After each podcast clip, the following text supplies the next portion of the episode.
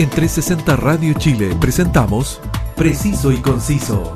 Entrevistas, información y opinión con lo más relevante de la actualidad, cultura y espectáculos de Chile y el mundo.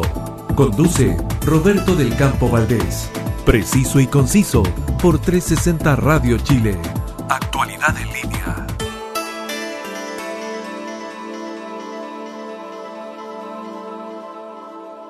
Saludos y gracias por premiarnos con su sintonía en 360 Radio Chile, la compañía musical y la mejor programación con la actualidad en línea. Llegamos al mundo por www.360radiochile.cl y también a través de la app que puedes descargar y disfrutar así en tu móvil de nuestra emisora donde vayas. Soy Roberto del Campo Valdés y esto es Preciso y Conciso. La pandemia del COVID-19 ha provocado diversos cambios, cambios que ustedes y yo hemos experimentado en mayor o menor grado, pero quienes sin duda han sentido fuerte este golpe son los escolares. Se suspendieron las clases presenciales, se tuvo que innovar en la entrega de los contenidos y empezar a convivir en una dinámica social que nunca nos hubiésemos imaginado. Para conversar de este tema tenemos a la profesora de Educación General Básica con magíster en dificultades del aprendizaje al teléfono, Mariana Morales. Muchas gracias Mariana por venir a conversar con nosotros. Muchas gracias a ustedes por la invitación. Me siento muy feliz de poder estar aquí con ustedes compartiendo las vivencias en realidad y lo que pueda aportar. Muchas gracias, igual para nosotros, Mariana. El trabajo del profesor requiere una, metodología y una disciplina que son necesarias para, realizar una clase, pero también es un trabajo que tiene una alta cuota de emocionalidad y, cercanía humana. ¿Qué tan difícil ha sido para usted el, no poder estar presencialmente con sus alumnos? Ha sido realmente difícil. Yo, bueno, profesora de lenguaje, justamente estos días hablaba con los niños, estábamos viendo la situación comunicativa y lo importante que era el lenguaje no verbal. Yo le decía a los chiquillos que todos pensamos que el lenguaje verbal es como lo fundamental. Sin embargo, el 80% del lenguaje es a través de lo no verbal, a través de gestos, eh, de, expresiones, de sonidos, de entonces todo ese lado eh, de la comunicación nosotros como profesores eh, lo estamos perdiendo. No podemos ver si nuestro estudiante hoy día está triste porque vemos una cámara apagada, no podemos ver si nuestro estudiante efectivamente esas caritas de desconcierto a veces que uno va y le hacía una pregunta o reforzaba el contenido para ver si realmente estaba atento, todo eso se, ha perdido. Eh, yo creo que todos los profesores hemos tratado de eh, de agarrarnos de herramientas entretenidas para poder involucrar más a nuestros estudiantes. Eh, sin embargo, todo ese lado, toda la, parte de, que uno vea a un chiquillo que hoy día está un poquito decaído, que toda esa parte de la, de la expresividad, de la emotividad, queda un poquito al debe. Yo me recuerdo que en, mis años escolares, más allá del, plano académico, recuerdo muchas veces haber eh, conversado con mis profesores en el recreo, eh, haber ido a buscarlos a la sala, a la, sala de profesores, derechamente para contarles un problema o, pedir consejo en, momentos tan complejos eh, como los que tiene la niñez y la adolescencia. Hoy sus alumnos los ven escasamente 40 minutos por clase y a través de una pantalla. ¿Siente que esto va a afectar emocionalmente a esta generación de estudiantes? Absolutamente. Y justamente hablaba de eso ayer, que me preocupa mucho sobre todo los chiquititos que están iniciando en la escolarización. Porque cuando uno tiene, bueno, los padres tenemos un montón de sueños cuando nuestros chicos entran al colegio, que vayan a sociabilizar, que vayan a compartir. Estamos hablando de chiquititos que el año pasado entraron a un, pre-kinder y entraron a una modalidad, totalmente nueva para nosotros. Ahora pasan a un kinder y sigue igual los chiquititos que han perdido su jardín. O sea, yo siempre digo, en la escuela no solo aprendemos contenidos académicos, o sea, es importante interactuar, convivir con otros, aprender del otro. Ese proceso que estamos adquiriendo desde pequeño y se va adquiriendo de manera paulatina, eso es lo que está eh, generando el gran problema hoy en día.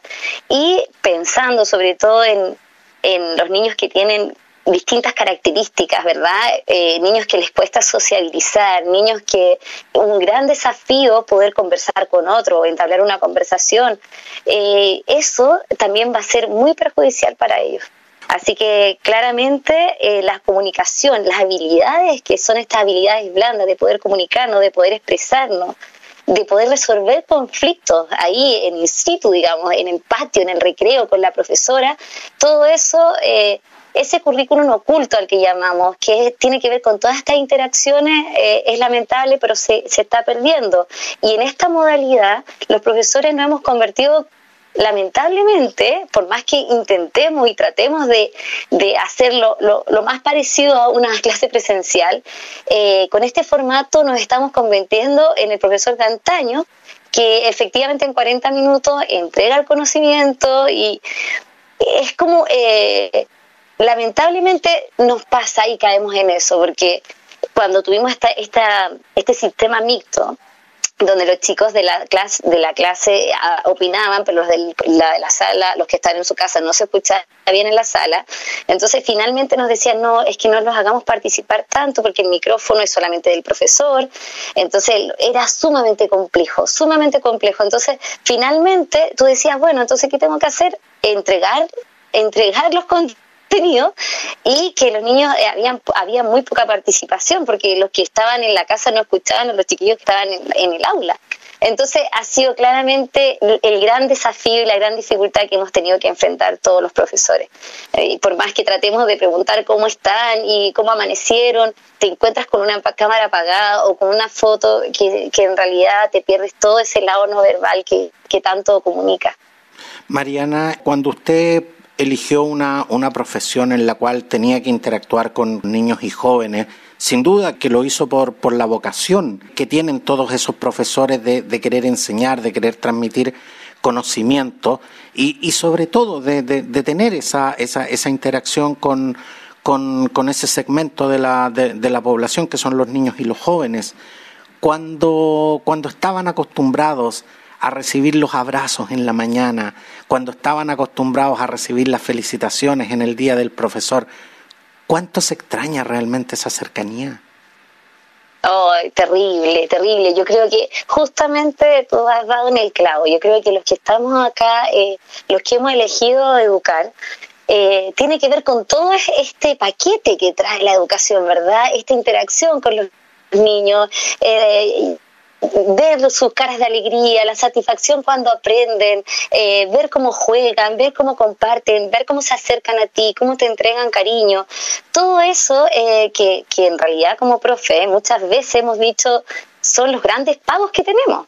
O sea, en realidad esa cercanía, cuando un niño te dice que le gustó la clase, que lo pasó bien, cuando tú ves que los niños aprenden, eso eh, yo creo que lo he escuchado más de un docente que dice, este es nuestro gran pago, el ver la satisfacción. Y, y eso realmente ha sido frustrante como para todos nosotros como profe que que nos gusta educar y nos gusta interactuar con niños y ir viendo su, su desarrollo, ir acompañándolo, ir ayudándolo y, y este andamiaje del que hablamos está eh, eh, ahora eh, ha quedado totalmente al debe. Solamente estamos como encargados de, eh, de, entregar un contenido y que los niños lo recepcionan y uno trata de hacer otras cosas, pero a veces es muy triste cuando uno hace una pregunta y que la otra persona no te conteste.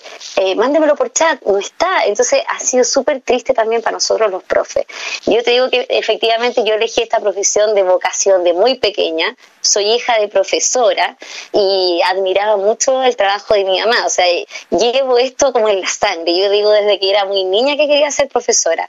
Pero así todo hubo un momento que cuando estuvimos en, esta, en este sistema mixto, que yo dije, no, hasta aquí, así de, de, de, crítico, así de crítico, hasta aquí llegó mi vocación, o sea, no, no puedo con esto. Yo trataba de que los niños hicimos debate, hicimos foro, y por otro lado me decían, no, no puedes, eh, los niños no pueden hablar con tu micrófono, ya, entonces no, no podemos hacer esto, entonces, ¿cómo hago que interactúen?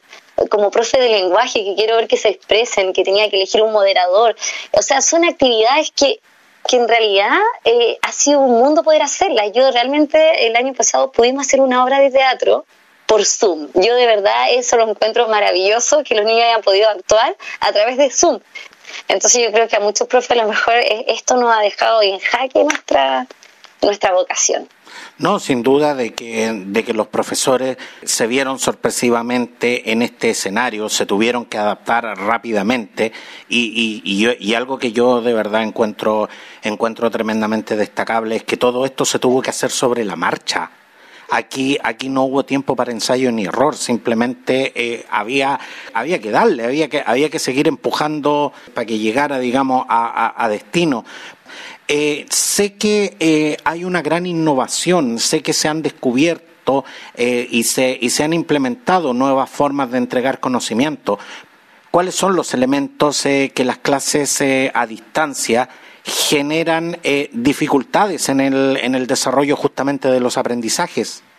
a ver, claro, claramente todos los profesores hemos buscado estrategias para poder lograr los aprendizajes, para poder lograr la interacción, pero claramente yo creo que lo que ha sido más eh, triste y lo que más ha dificultado es que hay muchos niños que al otro lado de la pantalla no están simplemente no, no están. Entonces, cuando uno quiere eh, que discutamos un tema, le da la palabra a un niño y, y, se pierde, digamos, se, se, pierde el mensaje porque eh, hay una cámara apagada, un micrófono apagado y, y, que no se encienda al momento de solicitarlo. Entonces, yo creo que nuestra gran dificultad va a ser, y la, la baja, digamos, en los aprendizajes va a ser simplemente que hay ausencia de muchos niños que no están asistiendo en realidad a, este formato de, clases, que no, no les llama la atención. Por eso, por eso les digo, hemos tratado de buscar estrategias, diferentes plataformas, eh, ya todos los profesores manejan el Kahoot, hay otras plataformas, el NERPOD, hay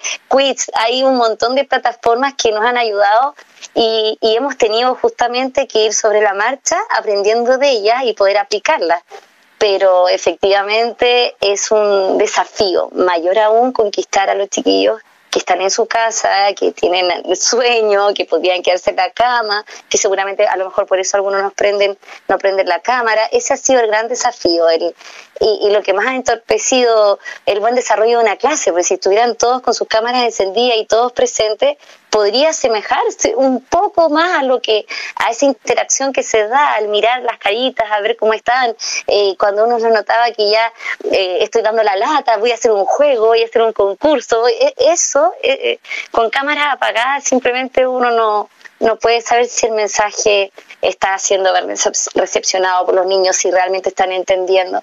Entonces yo creo que esa, esa poca interacción es la mayor dificultad para lograr los, aprendizajes. Y aún así, con, todas estas limitantes, ¿usted ha podido eh, percibir cambios en el, en el estado de ánimo y en la disposición desde que, desde que este proceso se inició?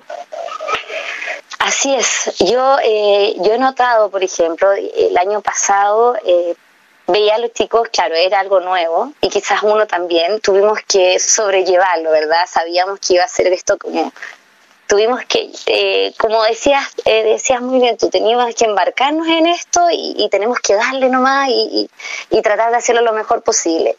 Eh, este, este como aparente fin de, de pandemia que sucedió, que, a lo mejor no fue lo más adecuado, tenía una cierta normalidad, y de repente eh, de nuevo cortarla y de nuevo estar por Zoom, yo creo que causó una baja, porque yo veo y comparo a los niños y el año pasado más niños tenían su cámara encendida, más niños participaban de la clase y, y claramente ahora eh, hay una hay una desmotivación yo creo que, que, ese no es un tema menor que tenemos que, que también los profes y, por eso ahora se están haciendo tantos eh, cuestionarios para preguntar justamente eso cómo está la parte emocional de cada estudiante porque claramente esto no ha sido fácil ni para los estudiantes ni para los profesores tampoco, que como justamente tú muy bien decías, hemos perdido todo ese lado de compartir con los chicos, de, de que te hablen, de que te cuenten sus cosas, sus secretos, sus problemas, eh, todo eso eh, ha quedado de lado, entonces la parte emocional de, nosotros también ha, mermado. Y yo creo que de cualquiera, en realidad, de, cualquiera, estar encerrado en su casa, eh, sin poder compartir. Entonces, eh, claro que es un desafío mayor aún para todos aquellos niños que tienen problemas para sociabilizar. El, el, el poder nuevamente ingresar al colegio va a ser mucho más difícil. Ese chico que era tímido, imagínate que le costaba conversar, que le costaba hablar, y ahora volver es como un, es un retroceso, va a ser un retroceso queramos o no. Mariana, en, en nuestros estudiantes, ¿por qué no decirlo, en nuestros hijos, hay desmotivación y hay desgaste? Absolutamente, absolutamente. Y, y uno lo pudo ver eh, en los primeros, lo, lo, lo que fuimos al colegio eh, cómo los chicos decían que querían ir al colegio, cómo querían volver en las caras de felicidad, el poder salir con sus compañeros al recreo. Y nuevamente, o sea, se ilusionaron, pudieron vernos, pudieron regresar a su colegio, pudieron estar ahí y nuevamente viene este golpe de encerrarse. Entonces, claramente que hay desmotivación, claramente que, que hay pena, hay dolor, hay angustia en ellos. Entonces, por eso, por eso yo, Roberto, de verdad trato de, hacer la clase, ojalá lo más grata, feliz, te fijas, feliz, aunque, aunque eh, en mi casa también pueda estar viviendo toda la angustia.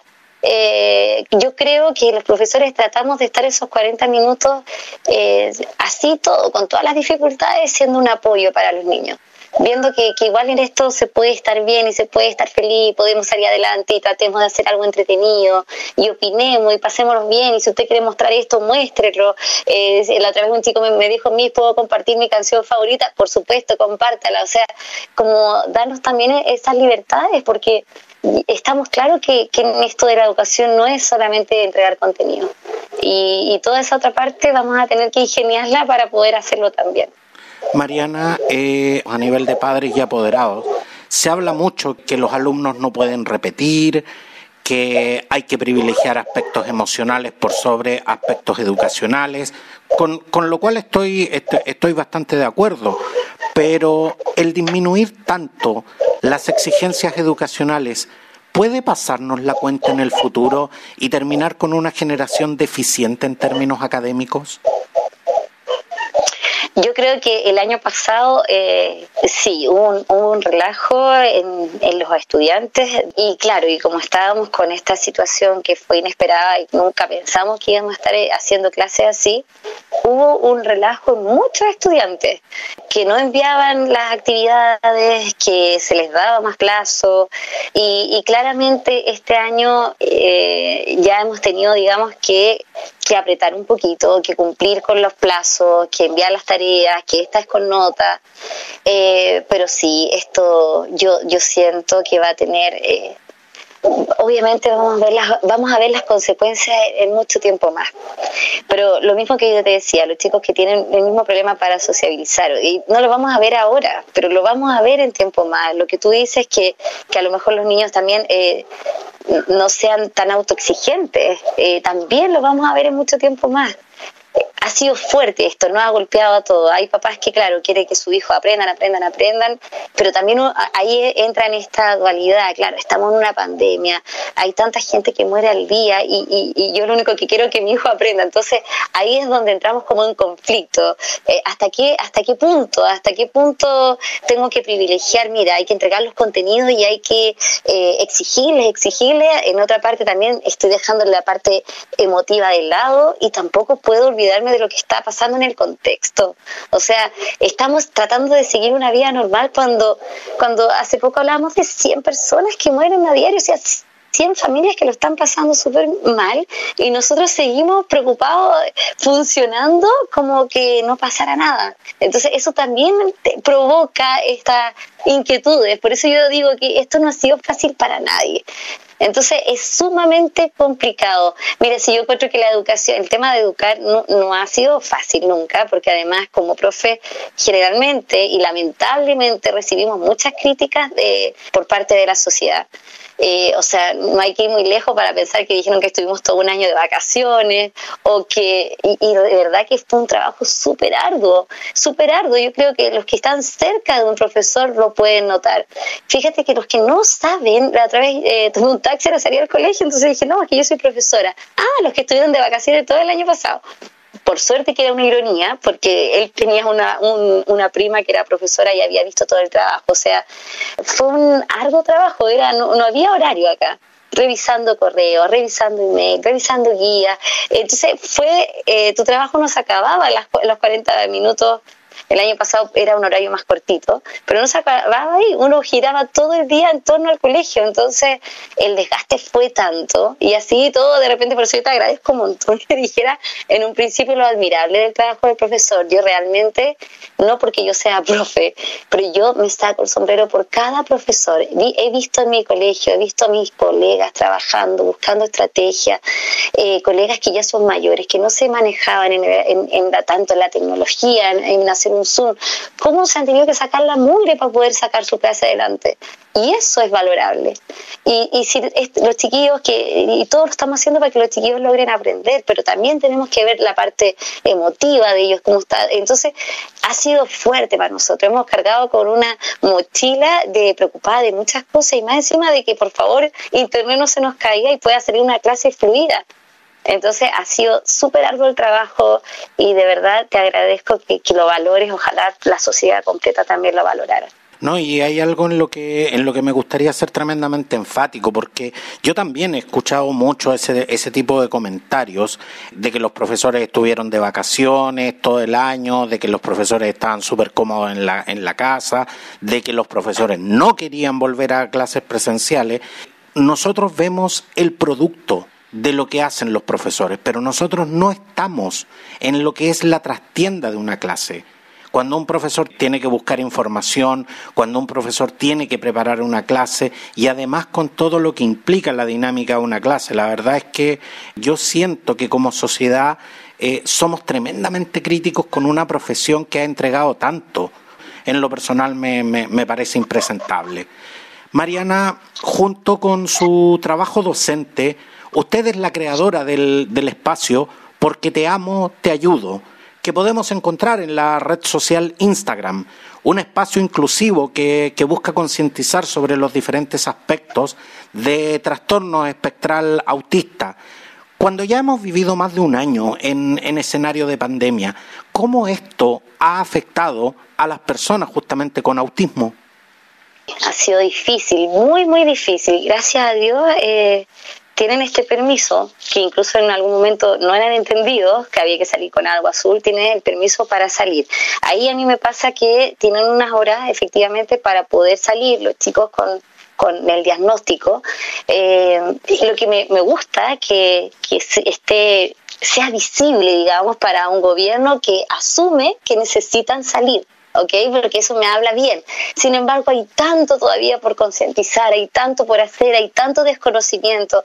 Los chicos... Eh, eh, necesitan salir, necesitan su espacio, eh, han tenido un retroceso enorme. Ellos, los, chicos con, con TEA, tienen que asistir a terapias donde van con terapeuta ocupacional, con fono, eh, no, una de las características es su poca flexibilidad cognitiva. Entonces, tienen rutinas muy claras. Entonces, no, no es tan fácil que, que un chico que esté en el, en el espectro pueda entender ¿por qué me tengo que quedar encerrado? ¿O por qué no puedo salir? Y por esa razón es tan importante que salgan. Exactamente, es tan importante que salgan. Eh, los chicos, hay muchos que tienen crisis sensoriales, que tienen, eh, eh, que lloran, que gritan, que necesitan espacio, necesitan aire. Entonces es súper complicado porque incluso al principio cuando se les daba este permiso, había personas que criticaban que hoy, ¿por qué están en la calle? Pero claramente necesitamos educar mucho en este tema. Y, y justamente la página que tú dices, el Porque Te Amo, Te Ayudo, que que también está en Facebook, eh, busca eso. Mira, eh, en realidad eh, yo soy madre de un, de un chico que, de un, mi chiquitito tiene 6 años, está diagnosticado, me toca de cerca, soy profesora también, entonces estando embarazada hice mi magíster de dificultades de aprendizaje sin saber que lo iba a tener que aplicar. Entonces claramente me toca de cerca y siento que hay mucho desconocimiento en el tema. hay mucho por hacer y por eso yo trato de, de publicar para que se, se visibilice esta, esta condición que, que hoy en día es cada vez mayor. O sea, antes se hablaba de un chico cada 100, hoy en día esa cifra es, mucho más común. La neuróloga decía una vez cada 50 ya, o sea, estamos hablando que en un tiempo más podría haber, en los colegios municipales puede haber perfectamente uno por sala. Eh, gracias a Dios cada vez hay gente que se está eh, informando más, yo creo que justamente porque cada vez están saliendo más los diagnósticos. Antes era el niño malcriado, el que le daba las pataletas, el antisocial. Eh, hay muchos adultos que en realidad no fueron diagnosticados en su tiempo y seguramente tienen un diagnóstico de TEA. Ese chico que a veces era muy, muy callado o hablaba de un tema de un interés restringido, de un tema en especial y era como... Eh, como rayado, por decirlo de alguna manera, con ese tema y no lo sacabas de ahí, eh, también, o sea, uno ve a lo mejor que quizás en el colegio también tuvo compañeros, entonces hoy en día, al ser diagnosticado, yo creo que ya es un tema que está más eh, más en la palestra y ojalá Dios quiera que llegue a ser una normalidad y que no tengamos que estar dando explicaciones que mi hijo tiene que salir porque tiene esta condición y esta condición conlleva que a veces no soporte estar encerrado, que eso provoque crisis sensoriales, que le provoque pataletas, que le provoque llanto, que haya un ruido que lo molesta. Eh, entonces es complejo, es, sumamente complejo y, las familias que, estamos en esto eh, necesitamos que la sociedad visibilice esto y haya más comprensión. Eh, Mariana, eh, sin duda que eh, hoy hay más casos diagnosticados, pero también hay mayor información. Las personas, las personas que no nos toca esta realidad de cerca como, como le toca a usted, tenemos más documentación donde, donde, nos podemos informar y donde podemos conocer un poco más de cerca esto. Y gracias a eso también es que se han modificado algunas políticas, como fue el, el permiso de salida que, que entrega hoy Comisaría Virtual pero este permiso es suficiente para, para paliar los efectos negativos del prolongado encierro.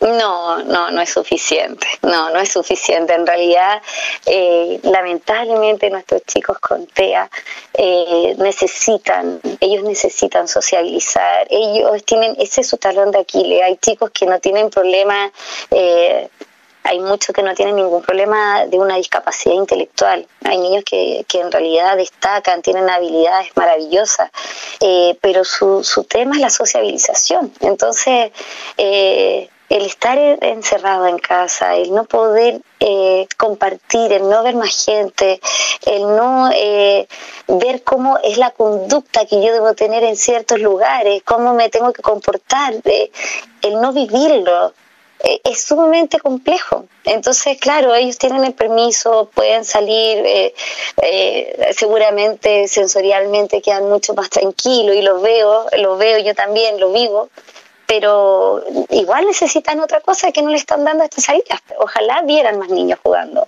ojalá vieran eh, eh, cómo se comportan, ojalá se acercaran a un niño, pero no es así tampoco, o sea, eh, ha sido súper complejo, ha sido súper complejo, por suerte que, que, tenemos también este permiso para llevarlos a terapia, porque en un momento también yo creo que muchos niños dejaron de, de asistir a sus terapias, entonces lo único que podemos hacer es darle terapia, terapia, y para poder que tengan estas conductas más adaptativas al, medio. Mariana, eh, las redes sociales tienen por definición el objetivo de conectar a las personas por intereses, por necesidades, por, por diversos motivos. En un momento tan difícil para, para muchos padres con hijos con trastorno espectral autista, ¿qué pueden encontrar en un espacio como Porque te amo, te ayudo? Mira, porque te amo, te ayudo, eh, surgió por cuando mi, estuvimos en cuarentena, eh, mi hijo tuvo algunas terapias online. Entonces ahí eh, le hacían juegos y, y, como por ahí partí un poco. Mi idea al principio era como subir juegos, que eran muy simples, ahora he, subido puros Kahoot, pero juegos porque yo decía al final, mira, cuando tú recibes el diagnóstico de autismo, yo siento que tú tienes que estar seguro de dos cosas de que vas a gastar mucho dinero y de que vas a estar, eh, te vas a sentir muy solo. Por diferentes razones, ¿ah? porque no hay, eh, no, no todo el mundo sabe, no todo el mundo no te comprende, a veces uno mismo quizás se aísla algunas cosas. Entonces es todo tan costoso que surgió por ahí, surgió con la idea de, mira, eh, mi hijo tiene estas terapias eh, de manera online donde hacen este tipo de actividades interactivas, entonces yo voy a subir actividades que le sirvan a mi hijo, son juegos que yo le hice a mi hijo en realidad, y los empecé a compartir en, en Instagram, donde se puede poner la dirección, entonces yo puse la dirección para que los chicos pudieran jugar a estos cajú que finalmente les enseñaban la familia, colores, las cosas más básicas. Entonces, claro, con los cursos que he hecho empecé a, compartir información, porque eh, yo si hubiese sabido cuáles eran las señales que tenía que tomar alerta, cuáles son las señales que tenía que correr a haberle hecho una evaluación, si yo hubiese sabido eso antes, eh, a lo mejor mi hijo podría haber tenido terapias de más chiquitito. Entonces dije, bueno, esto me pasó a mí eh, por desconocimiento, porque muchas personas no, porque mira, es chiquitito todavía, no, es que es muy regalón, no, es que estuvo criado con los abuelos, no, mira, un montón de cosas. Los niños se demoran más en hablar. Pero si yo hubiese encontrado un espacio que me hubiese dicho, mira, estas son las señales de alerta, tu hijo eh, le cuesta el lenguaje, ya, te instrumentaliza, no tiene atención conjunta, y así como te empiezas a aprender un montón de conceptos que están relacionados con el área, entonces tú ahí dices, pucha, en realidad esto tengo que compartirlo. Eh, si hay una mamá que tiene duda, mira, aquí están las siete señales de alerta, eh, en otra parte puse los mitos, hay un montón de mitos que la gente piensa que es una enfermedad que tiene cura, hay mitos que piensan que son todo súper dotado. Entonces empecé como a derribar mitos y ahí he empezado como un poquito a, educar también. A, eh, no sé, qué tiene que hacer una profesora, instrucciones claras y cortas. Tú no le puedes hablar a un niño con TEA un montón de rato, tiene que ser eh, directa la, lo, el mensaje, muy claro, muy preciso. Entonces, así como varias técnicas, pensando en profe, pensando en mamás, pensando en personas que tienen dudas, personas que ya están en el diagnóstico, que están viviendo con esto. O sea, eh, surgió como dar apoyo surgió para tener estos juegos y, finalmente se ha convertido ya en, información y, realmente te das cuenta que hay mucha gente que quiere saber. ¿Por qué no invitas, Mariana, a, quienes nos están escuchando y que, y que seguramente eh, hay muchos padres que comparten eh, la, misma, la misma realidad que tú y que están deseosos justamente de, conocer esta información y además de poder interactuar con personas que, tal como te lo decía, comparten eh, esta misma realidad? Así es, yo de verdad los invito, yo, eh, esto surgió, Roberto, eh, porque yo siempre digo que hay papás que nos cuesta salir del closet, lo llamo así, porque eh, uno a veces no quiere que tu hijo lo etiqueten, entonces yo también pasé por eso, no quiero que lo etiqueten, así que no tengo por qué decir lo que el, diagnóstico que tiene.